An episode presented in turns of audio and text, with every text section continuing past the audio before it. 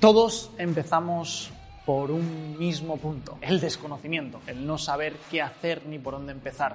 Y es probable que a lo mejor sea ese tu caso. Hace años yo también podía estar en tu posición, conociendo el mundo de las inversiones, deseando pues dar el salto, ¿no? A hacer mis propias operaciones y no sabía por dónde empezar. Así que hoy te traigo uno de esos vídeos con mi caso personal.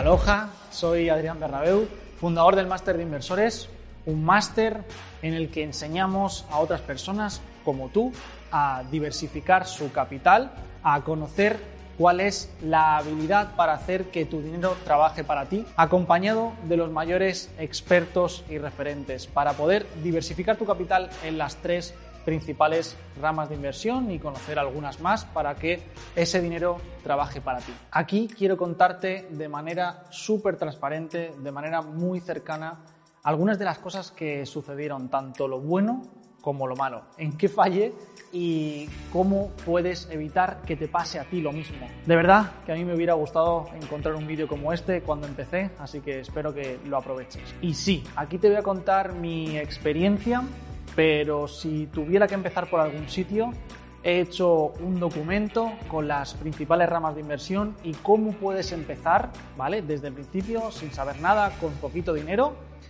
Y lo tienes en la descripción, tienes un link con cuáles son esas principales ramas de inversión y cómo empezar. Te voy a ser totalmente sincero, puede que mi caso no se parezca al tuyo, incluso que puede que no sea una referencia, porque yo no haría exactamente lo mismo que hice, pero igualmente te voy a contar cómo empecé.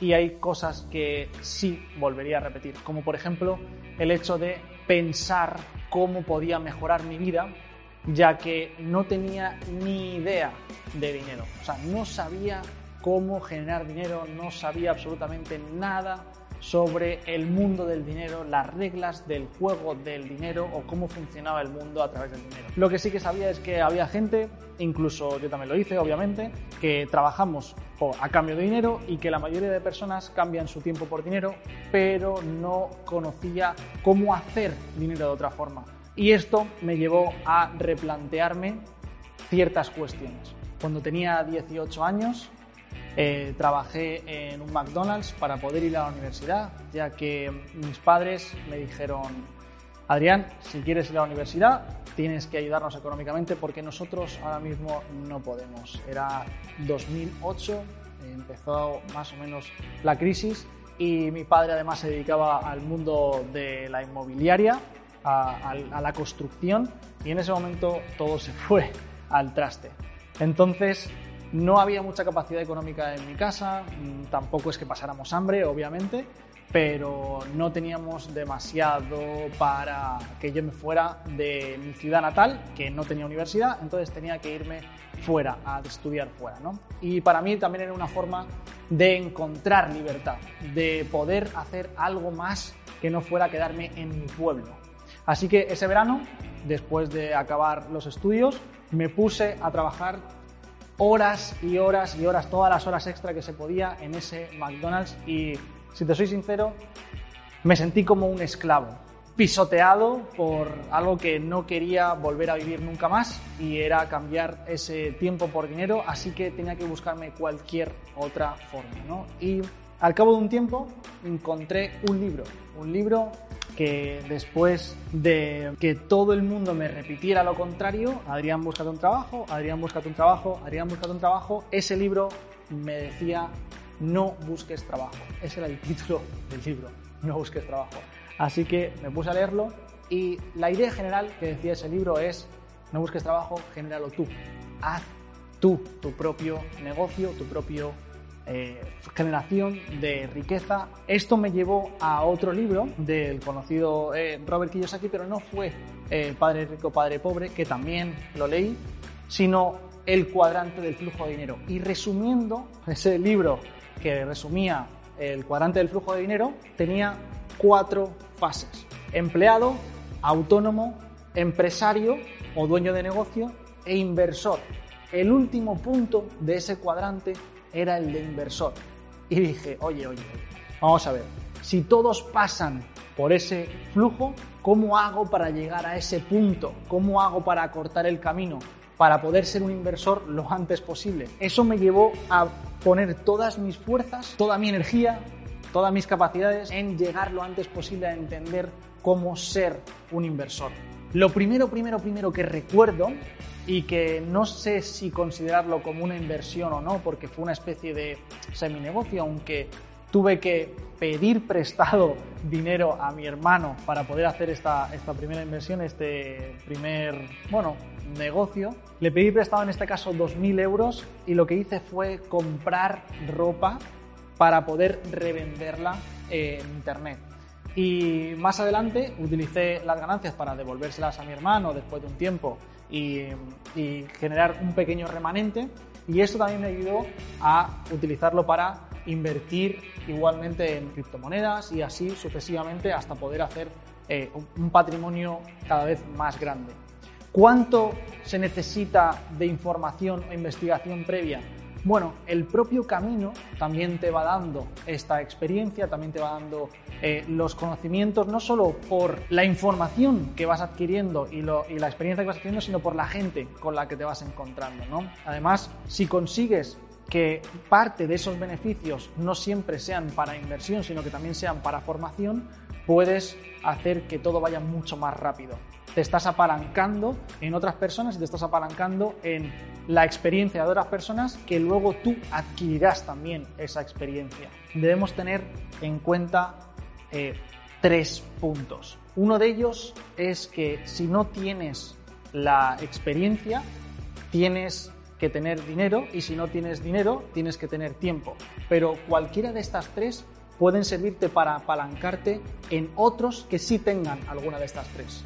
Y esto a mí también me sirvió al principio y tiene que ver con tu forma de pensar porque muchas veces pensamos en la inversión como que sí o sí tenemos que tener dinero y que ese dinero nos va a generar más dinero, pero no siempre tiene por qué ser así. Y te pongo un ejemplo. Imaginemos que si tienes eh, dinero, en este caso, porque es lo que, lo que se supone que crees que debes tener, pero no tienes ni experiencia ni tiempo.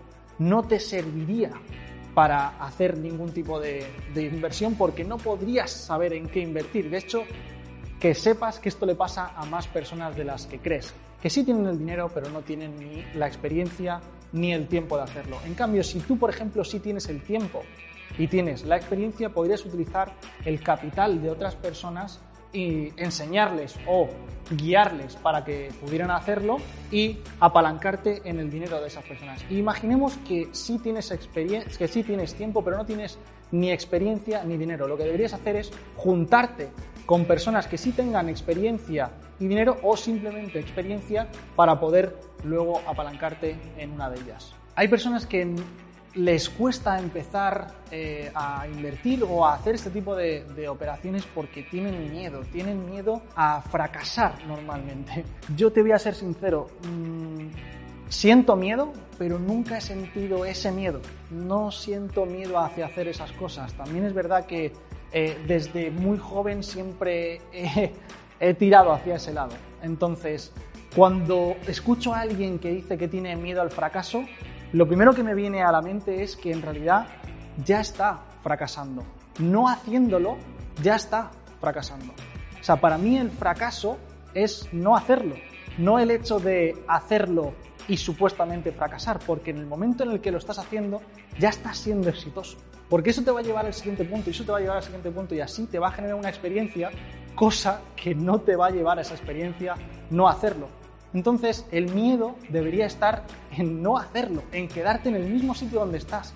Eso sí que da miedo, no avanzar. A mí me aterroriza quedarme exactamente en el mismo punto siempre sin avanzar hacia ningún sitio. Tomé buenas decisiones la mayoría de ellas, aunque sí que es verdad que me di opciones increíbles y que he perdido muchísimo dinero que me ha hecho ganar experiencia, es decir, que en realidad he comprado experiencia. Otras de ellas, por ejemplo, eh, meterme a hacer eh, trading intradía. Estuve durante un tiempo haciendo forex, por ejemplo, invirtiendo eh, en, divisas, que se, llama forex, ¿no? En, en, la transacción entre, entre divisas, en la operación entre divisas. Y Sin duda gasté muchísima energía, eh, perdí mucho dinero por el camino, también puse robots a trabajar eh, que supuestamente iban de forma automática y me hicieron eh, perder bastante dinero y esto tampoco lo repetiría. Me dedicaba tanto esfuerzo y tiempo que al final acababa no siendo rentable y sobre todo me estaba poniendo en una situación muy parecida a la que huía, que era dedicar tanto tiempo a algo que al final pues no me reportaba eh, el beneficio que quería ni tampoco era satisfactorio. Después me fui dando cuenta de que había otras formas, por ejemplo, ahora mismo haciendo staking en criptos puedes obtener rentabilidades de un 80% sin prácticamente hacer mucho trabajo. También puedes hacer en algunas más estables, en algunas más fiables, que te pueden reportar un 20%, un 15% eh, anual sin prácticamente hacer nada más que poner en staking estas criptos y aparte se pueden revalorizar. Eh, eh, el, propio activo se, se sube de valor, pues estarías ganando no solo por el staking, sino también por la revalorización del propio activo. Estos son algunos de los ejemplos que ahora mismo sí pongo en práctica en comparación con lo que hacía antes, que no solo no me reportaba el beneficio que quería, sino que además era justamente eh, incluso perjudicial porque me acababa, acababa estrellándome Así que estas cosas me fueron eh, modificando la percepción que tenía respecto a la inversión. Puede ser que tengas la sensación de que siempre te falta algo más de conocimiento. De hecho, a mí me sigue sucediendo y ese es el motivo por el que incluso, por ejemplo, genero mastermind que son esa inteligencia colectiva que puedes hacer con otras personas que saben del mundo de la inversión y también nutrirte pues de formación, de lectura, de otros lugares en los cuales te siga aumentando esa capacidad, ese llegar a más información que te permita dar, eh, tomar las decisiones eh, adecuadas. Así que no te quedes únicamente en no tomar esa decisión solo porque creas que aún no tienes los conocimientos adecuados, porque puede que siempre tengas esa sensación. Si tuviera que quedarme con una conclusión de cuando empecé al momento de ahora, es que sin duda tendría que haber empezado antes. O sea, si ahora mismo tuviera la, posibilidad de empezar antes, lo habría hecho. Si ahora mismo estás pensando en si retrasarlo más o si hacerlo ya, sin duda empezaría cuanto antes. De hecho, en el momento en el que te pones a calcular eh, qué hubiera pasado, por ejemplo, con un interés compuesto por empezar en un año o cinco años más tarde es brutal la diferencia. Así que cuanto antes empieces, mejor, de verdad. Y si no sabes por dónde empezar, te lo he dejado súper fácil. Aquí debajo tienes un enlace con un documento en el cual te hago un resumen muy simple lo más llano posible sin necesidad de conocimientos previos para que empieces a invertir con que sea con 50 euros y con menos incluso de 50 euros para que esa rueda empiece a, rodar. Espero que te haya servido.